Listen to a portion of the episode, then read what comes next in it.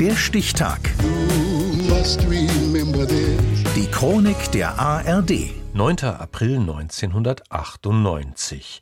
Heute vor 25 Jahren begann im Zuge von Mordermittlungen der Polizei im Landkreis Kloppenburg der erste Massengentest der Bundesrepublik. Michael Kruse. In der Region Kloppenburg sieht man an diesem Tag lange Schlangen vor den von der Polizei eingerichteten Sammelstellen. Mithilfe eines Genmassentests will die Polizei den Mörder der elfjährigen Christina Nitsch finden. Im Raum Kloppenburg in Niedersachsen sind seit heute 18.000 junge Männer aufgefordert, eine Speichelprobe abzugeben. Die daraus gewonnenen genetischen Fingerabdrücke sollen dann mit den Daten des Täters verglichen werden. Von ihm weiß die Polizei, dass er schon einmal ein Mädchen in der Region vergewaltigt hat. Eine rechtlich gewagte Aktion der Sonderkommission, denn für einen DNA-Massentest gibt es noch keine gesetzliche Grundlage. Doch die Ermittler wollen so schnell wie möglich den Mörder entlarven. Jäger hatten Christinas Leiche eine Woche nach ihrem Verschwinden in einem Wald gefunden. Weil der Täter DNA-Spuren hinterlassen hat, setzt die Polizei jetzt auf die spektakuläre Reihenuntersuchung. Diese Speichelproben werden entnommen, weil wir vermuten, dass der Täter über Ortskenntnisse dieser Region verfügt. Dass er also einen starken Bezug zu dieser Region hat.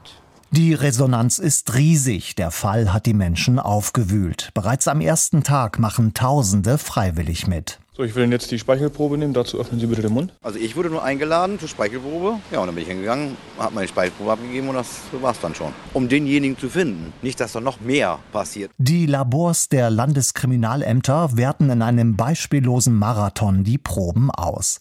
Am 29. Mai, ausgerechnet an Christinas Geburtstag, die erlösende Nachricht. Die DNA-Probe mit der Nummer 3889 ist ein Treffer. Nach 75 Tagen intensiver Ermittlungsarbeit wurde um 15.45 Uhr von Beamten der Sonderkommission Nelly der 30-jährige Täter dieses Gewaltverbrechens festgenommen. Ronny Rieken mäht gerade den Rasen, als die Polizei ihn festnimmt.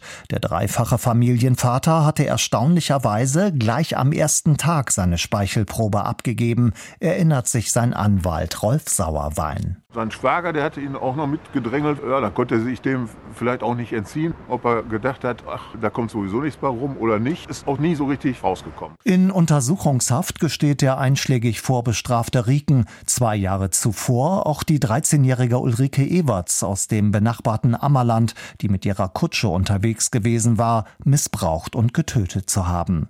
Der Fahndungserfolg treibt den Aufbau einer nationalen Datenbank voran.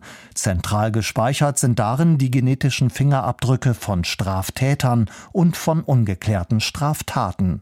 Unverzichtbar für die Polizeiarbeit, sagt Werner Fagelpohl von der Sonderkommission Nelly. Ich finde das enorm wichtig, dass wir diese Datenbank geschaffen haben, weil ansonsten werden wir auf Täter nie kommen. Das Landgericht Oldenburg verurteilt Ronny Rieken zu lebenslanger Haft. Dass er jemals wieder freikommt, ist unwahrscheinlich. Überführt wurde der Mädchenmörder durch den bis dahin größten DNA-Massentest in Deutschland, der am 9. April 1998 startete. Das war heute vor 25 Jahren. Der Stichtag. Die Chronik von ARD und Deutschlandfunk Kultur. Produziert von Radio Bremen.